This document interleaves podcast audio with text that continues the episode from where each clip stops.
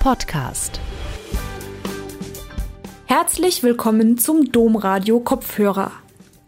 Fast alle Menschen haben einen Lieblingsfilm, viele schauen in ihrer Freizeit gerne Serien. Was aber den wenigsten dabei bewusst ist, in den meisten Filmen und Serien wimmelt es nur so vor religiösen Motiven. Und das nicht nur in Filmklassikern wie Die Zehn Gebote, sondern auch in Filmen und Serien, in denen man das auf den ersten Blick nicht vermuten würde. Die beiden Theologen Fabian Apel und Uwe Rekze betreiben seit mehreren Jahren einen Podcast zu genau diesem Thema, und zwar unter dem Namen Popcorn-Pilger. Seit März 2018 machen die Popcorn-Pilger in jeder Folge einen Film oder eine Serie zum Thema und untersuchen sie auf religiöse und christliche Motive.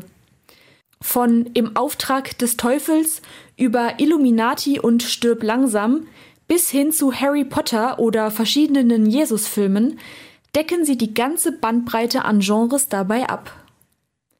Im Mai 2021 habe ich mit den beiden darüber gesprochen, woher diese Motive kommen, warum Religion in Filmen immer wieder eine Rolle spielt und warum Filme und Serien auch ein Weg der Verkündigung sein können. Mein Name ist Hanna Krever und ich wünsche Ihnen eine gute Unterhaltung. Ihr macht euren Podcast Popcorn Pilger jetzt schon seit über drei Jahren. Als ihr damit angefangen habt, war euch wahrscheinlich bewusst, dass es in Filmen und Serien viele Anknüpfungspunkte an das Thema Religion gibt. Aber hättet ihr gedacht, dass es so viel ist, beziehungsweise habt ihr da noch Dinge entdeckt, die euch wirklich überrascht haben? Ich würde jetzt mal frech behaupten, das war sogar unser Grundgedanke, denn die Idee, den Podcast draus zu machen, kam ja aus der Erfahrung, dass wir uns ganz oft über Filme und Serien unterhalten haben und als Theologen dann beide natürlich äh, sowieso schon mit einem besonderen, besonderen Blick, mit einem gewissen Auge drauf schauen. Und ich würde für mich nur sprechen wollen zu sagen, ich glaube, dass ich damals schon habe absehen können, dass man das in vielem sehen kann, wenn man es nur möchte. Ähm, ich erinnere mich, wenn ich da noch ergänzen darf, vor drei Jahren, das war die Zeit, wo so Serien liefen, äh, auch sehr erfolgreich liefen, wie Preacher, eine äh, Comic-Adaption als Serie American Gods, American Gods. Äh, lief gerade, läuft ja auch immer noch. Game of Thrones war auf dem Höhepunkt mhm. und ich erinnere mich, dass ich glaube, im Deutschlandfunk gab es da ein, ein Stück zu, äh, warum Religion gerade heute so aktuell ist in Serien. Und dann wurden eben die von mir genannten Serien auch unter anderem aufgezählt. Und wir kommen ja aus der Bildungsarbeit, der, der Uwe und ich. Ich bin hauptamtlich ja beim katholischen Bildungswerk, der Uwe als, als Referent äh, nebenberuflich in der Erwachsenenbildung und auch gerade in der religiös-theologischen Erwachsenenbildung ist Filmarbeit immer schon ein Thema gewesen. Äh, ja, man schaut sich gemeinsam einen Film an und kommt darüber ins Gespräch eben auch über theologische Filme. Und dann war eigentlich die Idee, dass zwei Theologen sich über Serien und Filme unterhalten und theologische Themen ins, ins Gespräch bringen. Wenn man ehrlich ist, so neu nicht. Was neu war, war, das, daraus einen Podcast zu machen. Also es ja. gibt ja unzählige Serien- und Filmpodcasts, aber es gibt tatsächlich noch keinen, auch nach wie vor sind wir, wenn ich das richtig überschaue. Die Hörerinnen und Hörer mögen mich korrigieren, wenn sie es besser wissen, aber ich meine, nach wie vor sind wir die Einzigen, die diesen Themenschwerpunkt haben. Ja. Also mit Sicherheit die ich, Einzigen, die das vor allem machen, ne? mit diesem ja. Schwerpunkt. Ja. Das heißt, Verkündigung geht auch im Kino? Auf jeden. Fall. Oder sagen wir mal, sagen wir mal andersrum. Kunst greift immer gesellschaftlich relevante Strömungen auf. Das hat sie immer getan und wird es auch nach wie vor tun. Und religiöse Themen oder noch, noch basaler gesagt, existenzielle Themen, Leben, Sterben, äh, Bedeutung von, von Beziehung, Bedeutung von Leben spielt in der Kunst immer schon eine Rolle und spielt auch im Kino ein, immer schon eine Rolle. Ja. Äh, und das sind ja die entscheidenden Fragen auch für uns als Theologen. Wo kommen wir her? Wo gehen wir hin? Und, und Menschen suchen Antworten auf die Fragen, die müssen nicht immer dezidiert christlich sein oder sind sind nicht immer dezidiert christlich. Äh, aber wir äh, verstehen uns dann in dem Moment als Ansprechpartner eben für, für ein, auch für ein säkulares Kinopublikum, ähm, dass man sagt, hier, schaut mal, die, die Urfragen der Menschheit werden hier auch verhandelt. Und wir bringen unsere Ansätze und unsere Antworten da ins, ins Spiel und äh, haben dann eben über über äh, diese Kunstfrage nach dem Kino oder auch in popkulturelle Phänomene, wenn man jetzt sagt, Serien sind nicht immer die große Kunst, äh, das würde ich jetzt auch so sehen, aber sind ein entscheidender, entscheidender Teil von Popkultur. Auch da werden diese Fragen verhandelt und da wollen wir mit im Gespräch sein. Es geht ja auch darum, einem Fach eine Stimme zu geben, aus dem Fach kommen wir, das schon immer den Anspruch hat, auf diese Grundfragen eigentlich äh, Antworten zu haben. Äh, die Kantschen, sogenannten vier Kantschen Fragen, die fassen das jetzt zusammen. Was kann ich wissen? Was darf ich hoffen? Was soll ich tun? Und was ist der Mensch?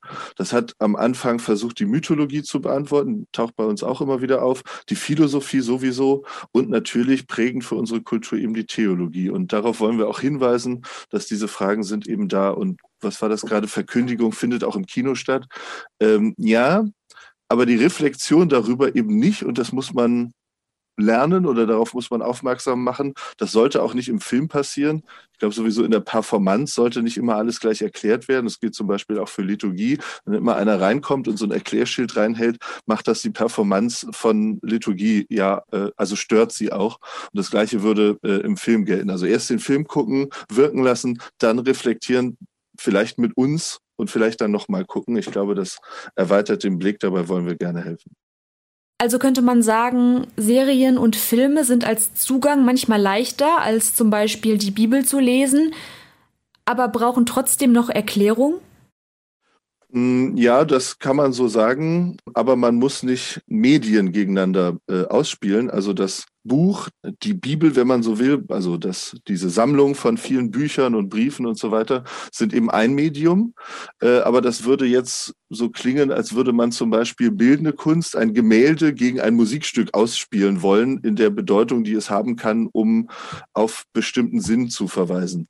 Äh, seit wir etwas darstellen, ob das das antike Theater ist oder eben dann der, die moderne Serie nach dem Film zum Beispiel. Ja, das sind eben schon immer Bedürfnisse in der Performance, im Darstellen. Wieder auch Liturgie macht, ähm, hat ja auch was Theatralisches. Etwas unmittelbar und spürbar zu machen, äh, was dann in der Reflexion auf diese Fragen verweist. Ja, und das macht die Bibel auf ihre Weise. Und daraus machen wir ja wieder Performance. Also das eine geht vielleicht gar nicht ohne das andere. Ihr untersucht vor allem Motive in Filmen und Serien und da gibt es ja Motive, die immer wieder vorkommen. Zum Beispiel das Thema Erlösung. Werden da denn auch Konkurrenzvorstellungen zu religiösen Heilsvorstellungen aufgemacht? Also wenn ich jetzt das Beispiel vornehme, dass wir letzte Woche verhandelt haben im Domradio Star Wars, da hatten wir den Erlösungspunkt ja auch, was, was Anakin Skywalker angeht, der im wahrsten Sinne Erlösung erfährt.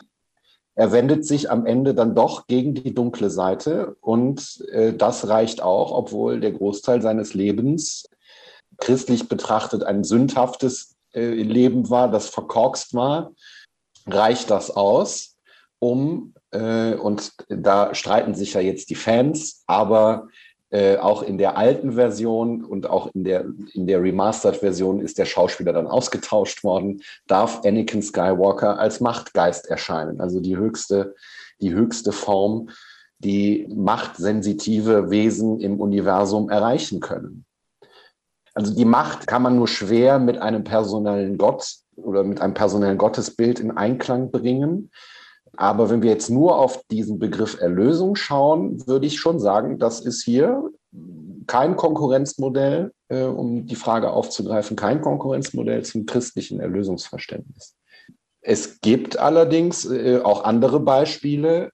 Gerade wenn es dann um ethische, konkrete ethische Fragen geht, gibt es Filme, wo es zum Beispiel um die Erlösung von vermeintlich äh, unnötigem Leiden geht Es gibt Filme, die das Thema, äh, das in den letzten Jahren und Jahrzehnten ja auch in Europa sehr kontrovers diskutiert worden ist und nach wie vor kontrovers diskutiert wird, aktive Sterbehilfe, Beihilfe zum Suizid.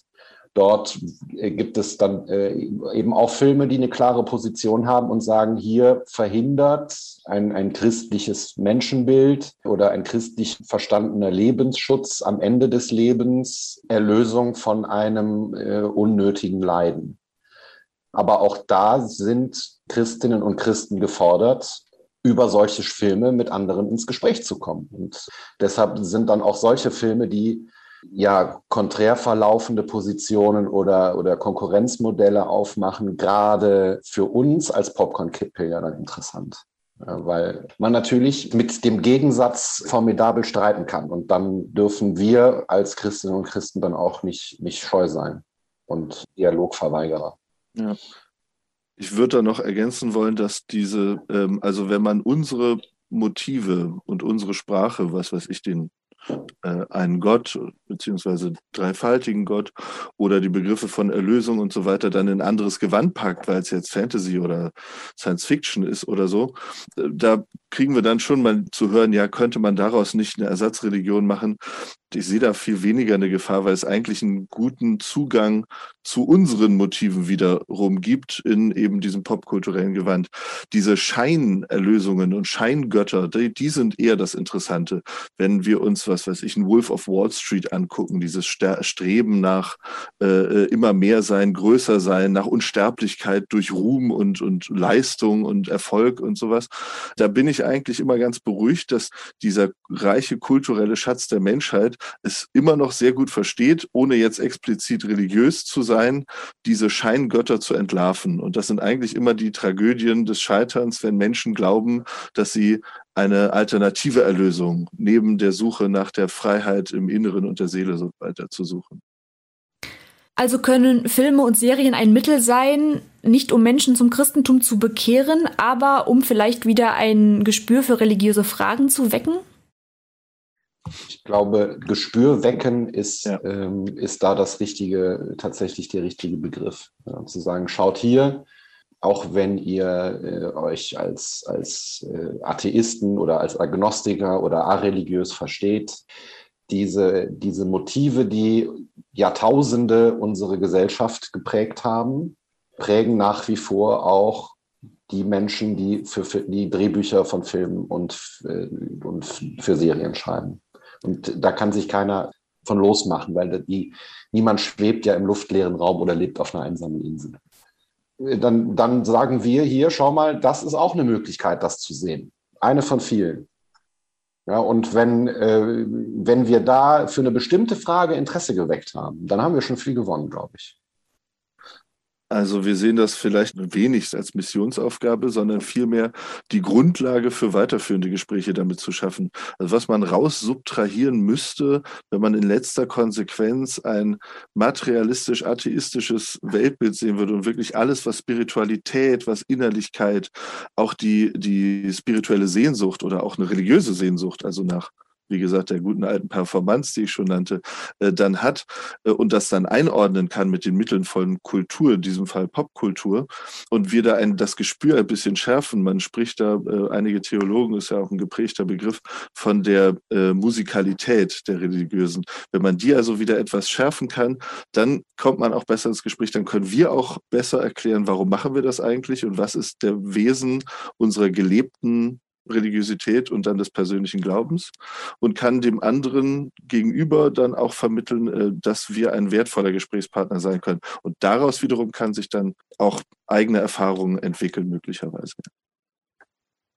Ja, und am Anfang haben wir ja, oder habe ich ja diese Serien aufgezählt, äh, American Gods, Preacher und Game of Thrones, weil die alle drei gemeinsam haben, dass sie eine sehr ja, ich sage es mal vorsichtig, eine, eine problematische Seite von Religion und Religiosität aufzeigen. Das sind Serien, die, die in den USA entstanden sind und dort, das kann man ganz klar sehen, eine bestimmte Form der in den USA geprägten und gelebten christlichen Denominationen äh, aufgreifen. Äh, eine große Ablehnung gegen Wissenschaften, gegen, also gegen Naturwissenschaften, eine Ablehnung von gesellschaftlichen Kompromissen und gesellschaftlichem Zusammenhang. Und ja, also wir kennen diese, wir kennen diese, diese Gruppierungen, die werden in, in Europa gerne dann unter dem Begriff evangelikal zusammengefasst, die aber vor allen Dingen in den USA sehr gesellschaftsprägend und tonangebend sind. Wir haben das unter der Präsidentschaft eben von Donald Trump erlebt. Und das fließt dann auch in solche Serien ein. Und dann ist Christentum und Religion äh, aus Sicht dieser Serienmacher immer etwas Schädliches, weil es die Gesellschaft zerstört, die Gesellschaft spaltet und Kompromisse, die für den gesellschaftlichen Zusammenhang notwendig sind, aufkündigt.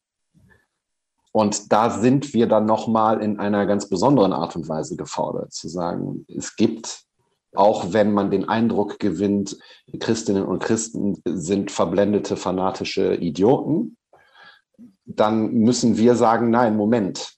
Ja, es mag diese Menschen geben, aber wir stehen für eine, für eine andere Form. Oder ein anderes sehr prägendes Beispiel ist Big Bang Theory als die Sitcom äh, von diesen, von diesen Naturwissenschaftlern, Nerds, die, die da liebevoll ihre Spline prägen. Und eine entscheidende Figur in dieser Serie ist die Mutter von Sheldon Cooper, die eine texanische Evangelikale ist und da auch ganz große Probleme auch immer damit hat, was ihr Sohn da macht und umgekehrt. Äh, und das sind diese Formen von Christentum, die, die da gemeint sind und die da äh, aufgegriffen werden in solchen Serien, die dann aber wiederum in Europa dieses Bild entfalten, Moment mal, das, also der, wenn die Christen so sind, dann, dann sind die ja wirklich, also das geht ja nicht so. Weil, und das müssen wir leider auch feststellen, auch bei uns in Europa Anknüpfungspunkte und Gesprächsmöglichkeiten fehlen. Man weiß nichts voneinander und man redet nicht miteinander, aus welchen Gründen auch immer. Und wenn man nicht miteinander redet und die Themen des anderen nicht aufnimmt und wahrnimmt und ernst nimmt, dann passiert sowas ja, dann, dann kann ich auch keinem Teenager, der The Big Bang Theory gesehen hat, übel nehmen, dass der sagt, wenn er sobald er alt genug ist, ich trete aus der Kirche aus, das sind ja bescheuerte Leute. Weil er in seinem Umkreis, in seiner Familie äh, auch keinen hat, mit dem er darüber reden kann. Das heißt, der Religion tut es auch manchmal gut, dass sie so satirisch verarbeitet wird, beziehungsweise erdet das die Religion?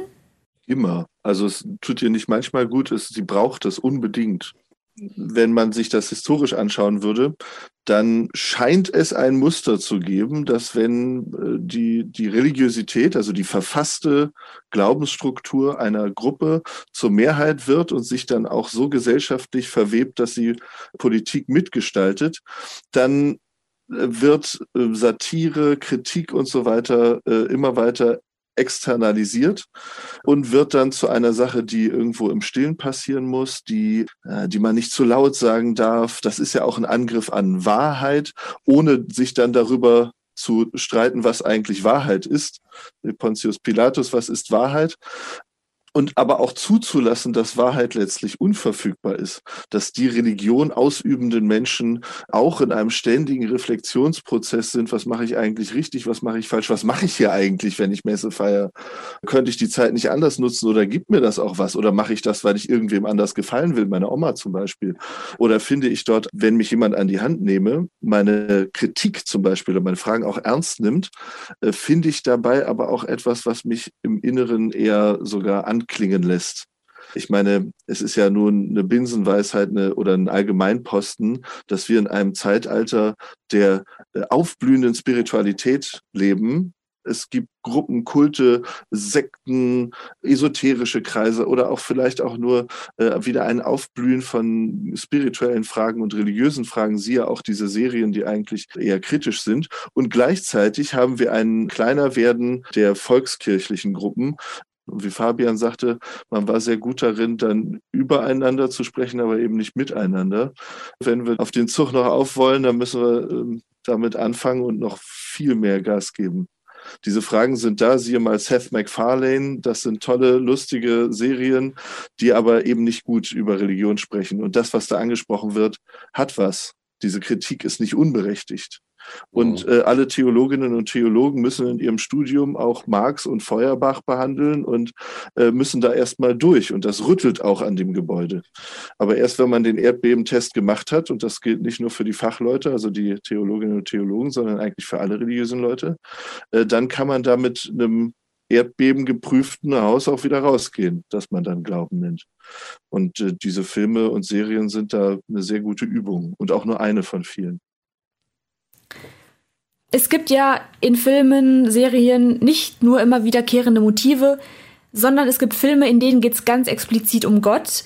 Aber der steht ja irgendwie selten gut da. Also entweder er ist nicht existent oder die Leute hadern mit ihm und sind unzufrieden. Jetzt gerade angesichts dieses Bedürfnisses nach Spiritualität, spricht da eine gewisse Sehnsucht nach Gott raus oder eine Faszination? Mhm das erste, was mir dann einfiel, äh, was mir jetzt gerade einfiel dabei, da spricht man nicht gut über ihn, gibt es auch Gegenbeispiele. Also wir haben uns mal abgearbeitet, nicht als Folge, aber in, in Vorträgen und so, an dem Film Die, die Hütte Wochenende mit Gott, ja, das ist äh, das Gegenteil. Gott muss sich kaum rechtfertigen und er liebt ja eigentlich nur und deshalb kann dann auch alles kaputt gehen und, und meine Frage ist, warum musste meine Tochter sterben? Ja, das löst sich alles so auf in der Wolke aus Liebe, die Gott so zu, für alle hat. Ja, ich mache es jetzt sehr kurz. Man sollte vielleicht da mal reinlesen, dann sieht man auch, das ist ein Autor, der mit einer eigenen Verlusterfahrung umgeht und die verarbeitet, kann man alles verstehen. Aber vielleicht sind wir ein bisschen in Schwarz-Weiß. Entweder die Religionskritik oder Jesus muss der anschmiegsame Kumpeltyp sein und Gott ist äh, einfach der Vater, der uns so alle lieb hat, äh, dass wir aber auch eine gute Tradition dabei haben, den zornigen Gott, der über die Unverständigkeit und die Verstocktheit der Menschen wütend ist und der zur Ermahnung auf den Weg zurückzukommen auch sein Volk fallen lässt. Die ganze Geschichte äh, des Alten Testaments, die Geschichte des Volkes Israel spricht davon, die Menschen müssen umkehren stolpern, äh, denn Gott hat uns gezeigt, wenn wir auf diesem Weg weitergehen, dann stolpern wir auch. Und auch Christus ist in der Offenbarung des Johannes auch der apokalyptische Feldherr. Das sind so Bilder, die schieben wir so gerne weg. Und der war auch der, der die Tische der Geldwechsler im Tempel umgeworfen hat. Das schieben wir gerne weg ist vielleicht die Zeit. Jesus musste für alles Mögliche in der Geschichte schon herhalten, ob als Revolutionsführer oder als Kriegsgott zu, zu anderen Zeiten. Das sind aber auch Motive, die wir nicht einfach beiseite schieben sollten. Im Jüdischen gibt es die Tradition, Gott vor Gericht zu ziehen, weil man das Leid, das man erfährt, nicht erklären kann außer dass es irgendwo durch das Höhere im Gesamt aufgehoben sein muss. Und Gott hat sich zu rechtfertigen. Das tut er natürlich nicht. Er tritt da jetzt nicht als Zeuge auf und erklärt dir, pass mal auf, Freunde, dazu Buch Hiob, äh, empfehlenswert. Aber diese Grundfrage, warum passiert mir das, die wird ja in Filmen und Serien, Adams Äpfel zum Beispiel, sehr, sehr gerne gestellt.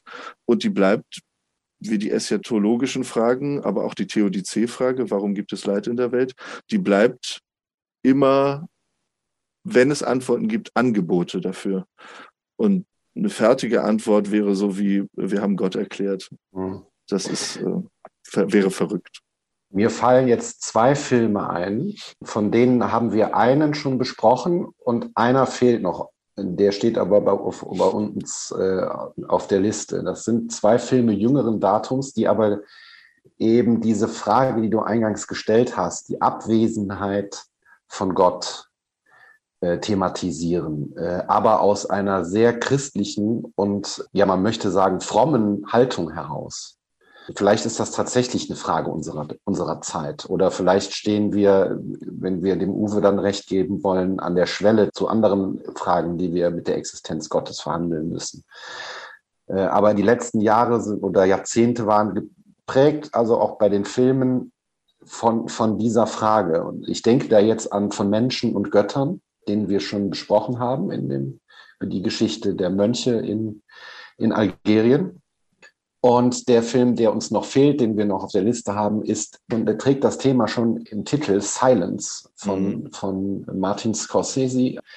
Eigentlich eine Verfilmung eines japanischen Buches, Aber Scorsese hat immer gesagt, das ist der einzige Stoff, den er noch verarbeiten muss. Er hat also über 20 Jahre an der, an der Verarbeitung dieses, dieses Stoffs äh, gearbeitet, weil er nach eigenen Aussagen, dass ihm ein dringendstes Bedürfnis war, daraus einen Film zu machen. Also die, die Frage dann eben, warum sagt Gott nichts angesichts ähm, der Verfolgung der Christen in, im Japan? Der christlichen, geheimen christlichen Minderheit in, im Japan des 16. und 17. Jahrhunderts. Also ein Film, der eigentlich in der Vergangenheit spielt, aber äh, sonst hätte Scorsese das nicht verfilmt, nicht eine hochaktuelle Frage, äh, noch theologische Frage verhandelt. Und da sind wir dann auch da bei dem, was wir selbst bei großen heiligen Gestalten auch unserer Zeit erleben, zum Beispiel bei der heiligen Mutter Teresa von Kalkutta, bei der die Ordensschwestern nach ihrem Tod sehr peinlich berührt festgestellt haben, dass äh, Mutter Teresa ihre, ihr Leben lang, das hat sie in ihren Tagebüchern festgehalten, schwere Gotteskrisen hatte und eigentlich die Abwesenheit gespürt hat und dann aber gesagt hat, ich, mach, ich mache es trotzdem. Und ähnliche Erfahrungen haben andere große Heiligenfiguren in der Kirchengeschichte äh, auch dokumentiert in ihren persönlichen Aufzeichnungen. Mhm. Also auch wenn die Frage für uns aktuell scheint, ist sie, ist sie sehr alt. Und dann lohnt es sich, äh, gerade über ja so eine komplexe Frage, mit der man nicht fertig wird und erst recht nicht in einem Radiointerview und, oder, äh, oder an einem Vortragsabend, da aber vielleicht mit so einem Film darüber ins Gespräch zu kommen, weil eben der Film dann auch nochmal andere kognitiven Ebenen anspricht. Aber dieses Beispiel Silence lässt einen echt zurück. Denn gerade angesichts der Gerechtigkeit des Protagonisten, der damit ja voll Hiob ist, dieser Charakter macht nach dem, was wir für einen frommen Menschen an Maßstäben setzen würden, alles richtig. Ist aufopferungsvoll, ist, äh, ist bereit, der Martyrium zu gehen. Er lenkt immer ein, wenn es um andere geht. Er ist gläubig. Äh, er versucht zu überzeugen, ist sanftmütig und so weiter. Und äh, Gott kommt nicht vom Himmel und, und rettet alle und löst die Probleme. Es bleibt bis zum Schluss, bleibt diese Stille äh, und die, aber auch diese Sehnsucht und die, die Frage, die sich daraus ergibt. Also es gibt einen Grund, warum viele Jugendliche, wenn sie dann in das Alter kommen, den ihnen mitgegebenen Glauben zu hinterfragen, auch in ihrer ähm, in ihrem suchenden Protest, den ich für sehr gesund halte, gerne mal dann sagen, ja, wenn es Gott gäbe, ja, warum macht er denn da nichts bei all dem Unrecht? Das führt ja auch zu dem für, für junge Menschen sehr typischen Gerechtigkeitssinn. Wir müssen doch jetzt was ändern. Daraus ergeben sich dann ja wieder, das muss man ja auch sagen, wieder andere Fragen oder die Vorstellung, äh, Gottes Hände sind unsere Hände, auch ein Klassiker. So, da müssen wir eben aktiv werden und dann wird Gott damit aktiv oder eben auch nicht. Also, und was macht das mit unserer Freiheit? Würde Gott eingreifen und all diese Fragen? Das ist also ganz wichtig, auch hier zu hinterfragen, auch mit der Abwesenheit Gottes umzugehen und gerade für gläubige Menschen sich dieser Frage zu stellen. Es gibt ja auch viele Beispiele für Filme, wo große Fragen nicht indirekt behandelt werden, sondern auch Filmklassiker wie Die Zehn Gebote. Da ist die Handlung ja fast eins zu eins aus der Bibel übernommen. Da kommen natürlich viele dieser Motive vor.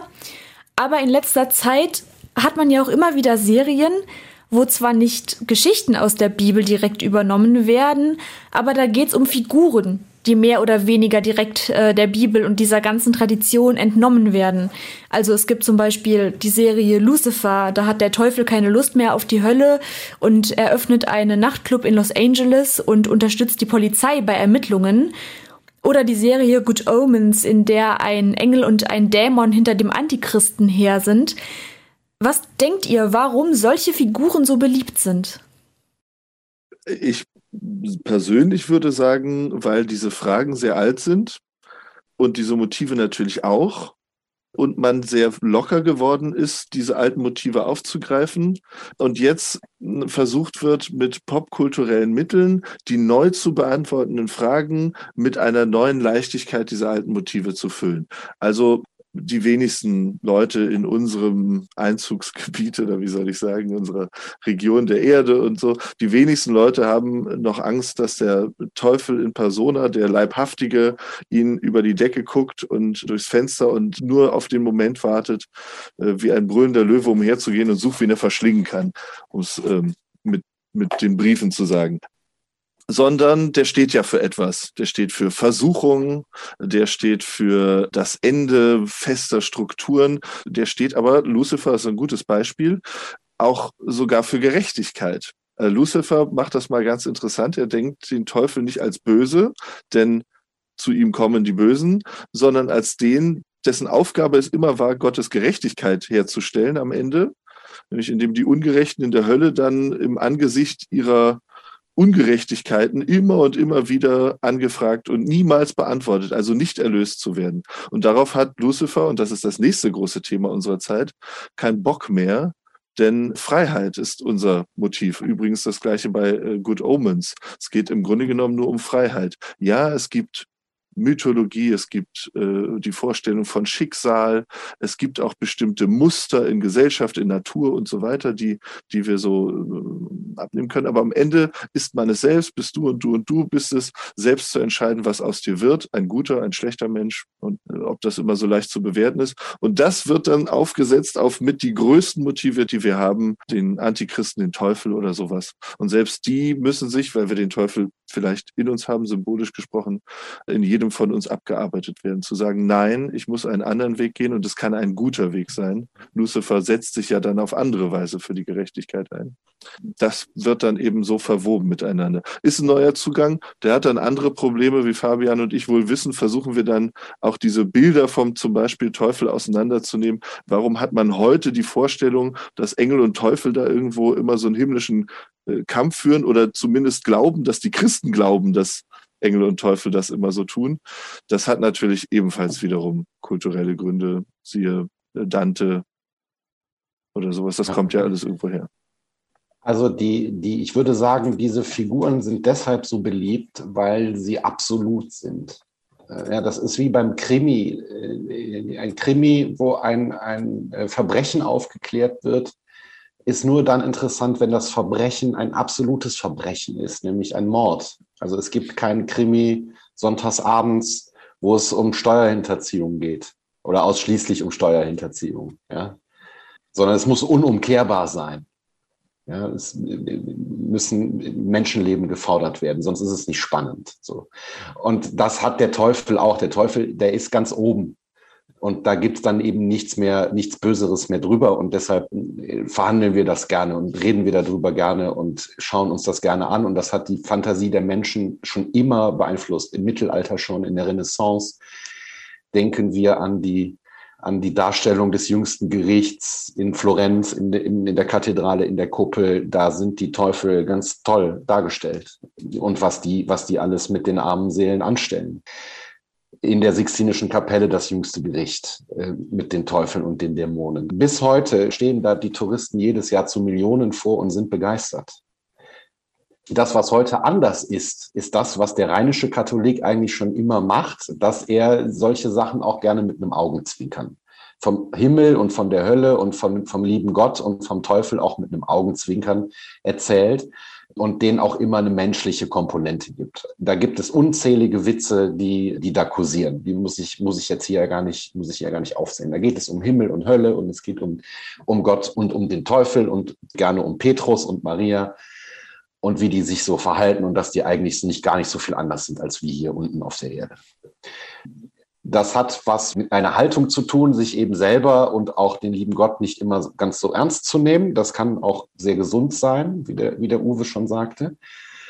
Und jetzt erleben wir, dass diese Haltung, wir können von der ganzen Sache auch mit einem Augenzwinkern erzählen, ohne dass wir fürchten müssen, direkt vom Blitz getroffen zu werden dass diese Haltung aus England, wo God Omens herkommt oder die Geschichte von God Omens herkommt oder andere Filme wie Das Leben des Brian oder aus den USA solche Serien zu uns kommen und Filme zu uns kommen und auch eben von diesen Themen und von diesen Figuren erzählen mit einem Augenzwinkern und auch mit einem heftigen Augenzwinkern.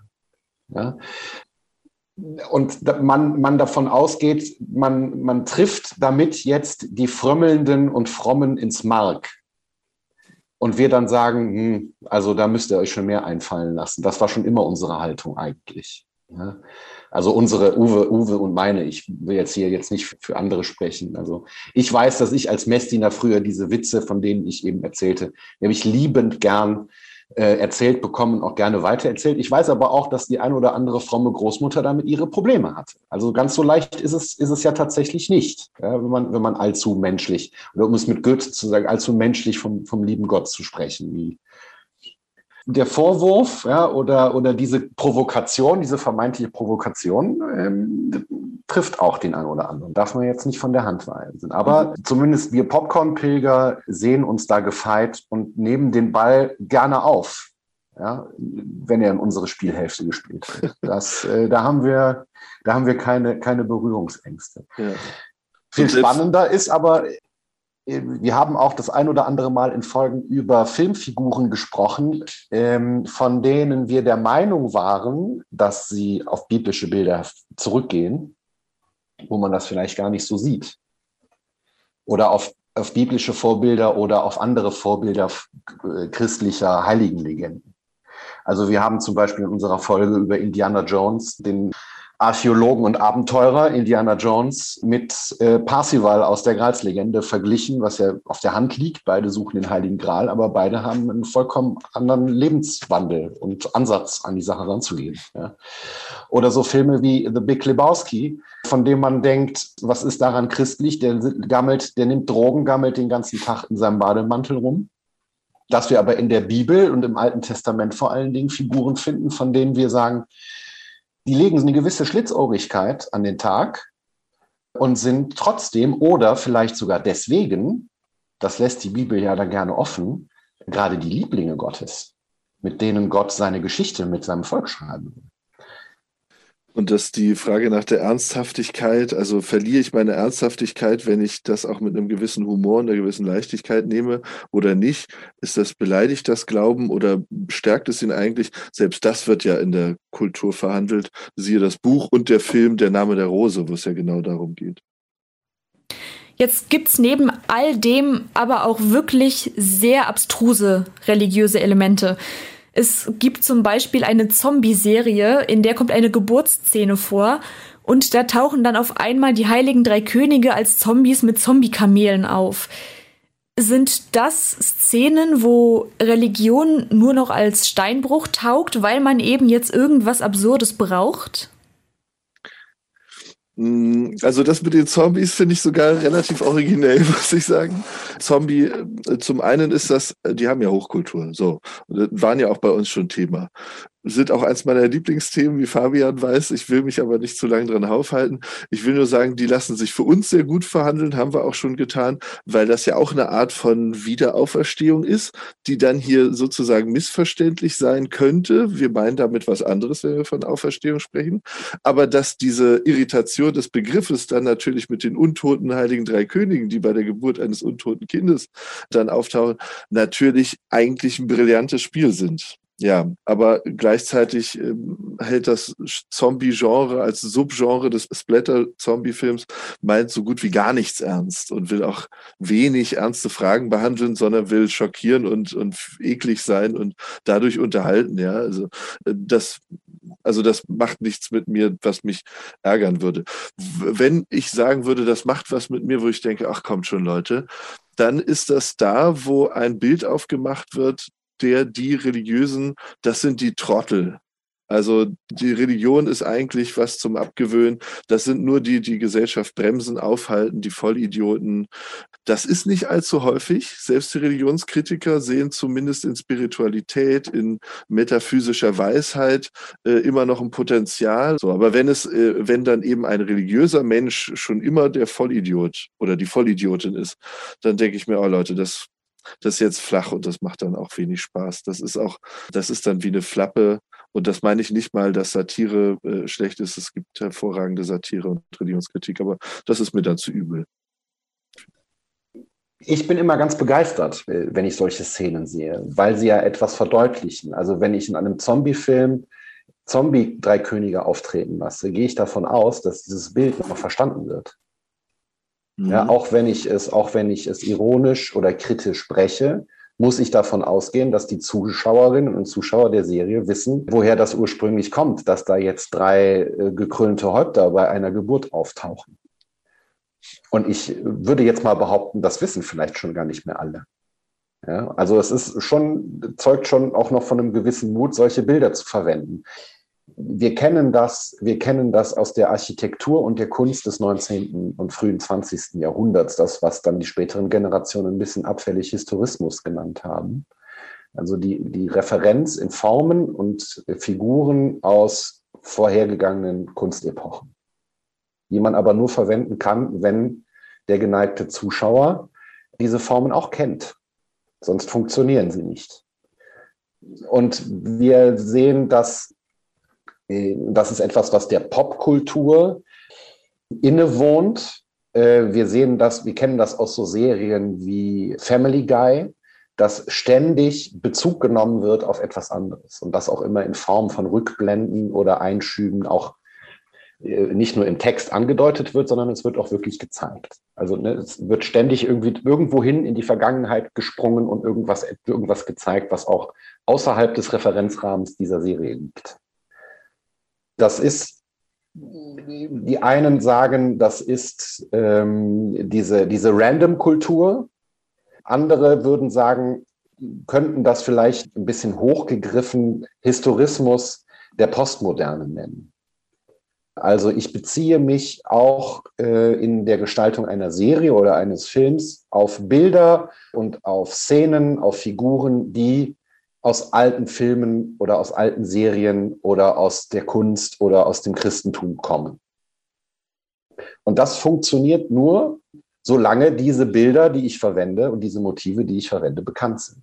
Weil sonst sind sie, bleiben sie stumm und haben keinen, ähm, haben keinen Effekt. So, das heißt, auch in dieser Provokation, ich lasse die heiligen drei Könige als Zombies bei einer Zombie-Geburt auftreten, weil jetzt hier der Messias der Zombies geboren worden ist oder was auch immer da jetzt zum, zum Ausdruck kommen soll. Das kann man ja dann alles diskutieren.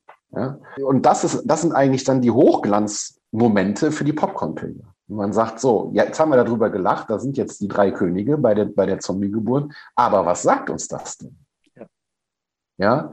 Äh, und dann ist man auf einmal mit Leuten im Gespräch äh, und redet über Menschwerdung und über Weihnachten. Und was heißt das? Und was bedeutet das? Und dann sind alle bass erstaunt. Also deshalb auch hier ne, gilt es aber dann zuerst mal, diese Provokation auszuhalten. Ja, und nicht sich schon angeekelt, angeekelt abzuwenden und zu sagen, das ist eine Unverschämtheit, äh, hier meine Religion so durch den Kakao zu ziehen oder durch die Zombie- Gedame Grütze. Ja, das, äh, das verbitte ich mir, sondern genau da muss man hingucken und wach sein und, ja. und sich zum Gespräch anbieten. Jetzt haben wir viel über das Christentum gesprochen. Was mich zum Abschluss noch interessieren würde, ist die Tatsache, dass in letzter Zeit ja auch immer wieder nordische Götter in Serien oder Filmen auftauchen. Zum Beispiel die Thor-Filme von Marvel oder die Serie Ragnarök, das ist ja in der nordischen Mythologie die Sage vom Untergang der Götter. Aber wo ist da der Unterschied? Also werden Christentum und nordische Mythologie beide als Fantasiegeschichten angesehen und das eine kennen wir eben ein bisschen besser als das andere? Oder werden da tatsächlich noch Unterschiede zwischen gemacht? Also wir haben eine Popcorn-Pilger-Folge über die Serie Vikings, die ja auch diese Fragen nach altnordischer oder nordeuropäischer Gesellschaft, aber eben auch nach den Sagas und den äh, religiösen Mythen und Göttermythen der Wikinger äh, zeigt. Und die Macher dieser Serie eben für sich auch in Anspruch nehmen, dass sie das authentisch tun, weil sie in die richtigen Texte und also weil sie in die Originaltexte hineingeschaut haben. Jetzt haben wir das Problem und diese Frage haben wir dann auch eben diskutiert, als wir über Vikings gesprochen haben. Die gilt aber auch eben von dir, die anderen von dir angesprochenen Serien oder die gilt auch, wenn, wenn Thor in einem alten Kinderzeichentrickfilm über Valhalla auftaucht äh, oder halt als Marvel-Held. Ja, dann müssen wir, so, müssen wir so ehrlich sein, aber das wissen die wenigsten. Wir wissen von den germanischen Göttern nur das, was wir von christlichen Mönchen haben überliefert bekommen. Und wer sagt, ich habe in die Originaltexte der, der Wikinger-Sagas hineingelesen, der muss auch anerkennen, die sind erst im 12. Jahrhundert von christlichen Mönchen aufgeschrieben worden. Und das ist vorher nur mündlich tradiert. von Generation zu Generation mündlich weitergegeben. Und die Wikinger waren selber irgendwann Christen. Und das weiß jeder, der schon mal stille Post gespielt hat, ist, wenn man etwas mündlich weitergibt, verändert sich der Inhalt. Deshalb haben Menschen irgendwann angefangen, auf Sachen, die ihnen wichtig waren, aufzuschreiben. Und unbewusst oder bewusst in einer mündlichen Tradition verändern sich Dinge. Und über die authentische Religion der nordgermanischen und skandinavischen Stämme wissen wir nicht viel, weil wir eben nur das haben, was uns tradiert ist. Und das ist von Leuten tradiert worden, die eine christliche, in dem Fall christliche Agenda hatten. Das ist vielleicht etwas unbefriedigend, die Antwort. ja, aber das ist ja interessant, weil es ja wirklich spannend ist, dass ausgerechnet das immer wieder auftaucht. Ja, ich habe gerade gesehen, ähm, ich habe leider den Namen nicht auf dem Schirm, eine Serie über Menschen, die in Norwegen oder Schweden auftauchen, die aus anderen Epochen stammen und dann jetzt irgendwie in die Gesellschaft eingegliedert werden müssen. Und viele ja. von denen sind dann Anhänger dieser alten Religion. Es gibt dann also, wo früher die Zeugen Jehova an der Tür geklingelt haben, klingelt einer, der dann zu Odin bekehren will oder sowas. Ja? Oder da ist dann einer, der muss jetzt als Lieferando-Fahrer oder so arbeiten, der in seiner Zeit damals einen Heiligen äh, erschlagen hat, nämlich St. Olaf, der so als die Christianisierungsfigur äh, Norwegens jetzt herhält. Ja, und dann Schwierigkeiten hat natürlich, oh, der Heiligenmörder, den wollen wir hier nicht beschäftigen, der soll hier nicht leben. Und jetzt ist der natürlich auch wieder zum Opfer geworden, aber das sagt ja eigentlich vielmehr was über Gegenwartsfragen. Auch das Phänomen, dass es wieder so etwas wie sogenanntes Neuheidentum gibt, also religiöse Gruppen, die diese Feste feiern wollen und sich dann darauf beziehen oder in, was weiß ich, in der Metal-Szene dann immer den Torshammer um Hals und dann steht da auf dem T-Shirt so, äh, mein Gott hat, deiner hängt an einem Kreuz, meiner hat einen schweren Hammer, ho, ho, ho. Ja, also das macht nicht so viel mit mir. Denn wie Fabian sagte, wir haben Sagas von Skalden, die zum Teil dieser Religiosität oder Kultur anhingen oder zum Teil auch schon Christen waren.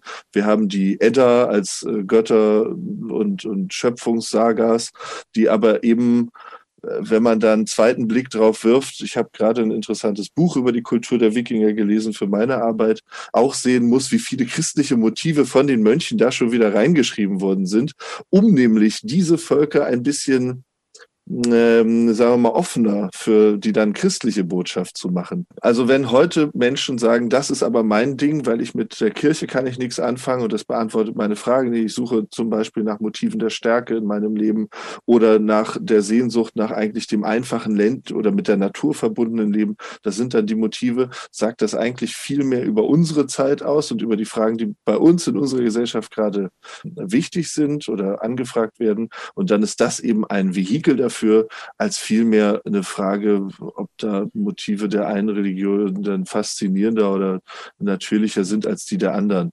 Hat es auch schon in allen Zeiten gegeben. Nehmen wir die Gralsgeschichte, nehmen wir die äh, Geschichte von der Tafelrunde. Das war auch eine Geschichte der, des Wandels einer Gesellschaft in eine neue Zeit, da eben von dem vermeintlichen Natürlichen dann in die, in eine äh, christliche, angelsächsische, später eigentlich also die Normannen schreiben über die Angelsachsen, wie es wohl war, dann christlich geworden zu sein und so. Das sind also auch eigentlich altbekannte Fragen. Domradio Kopfhörer. Weitere Informationen finden Sie auf domradio.de.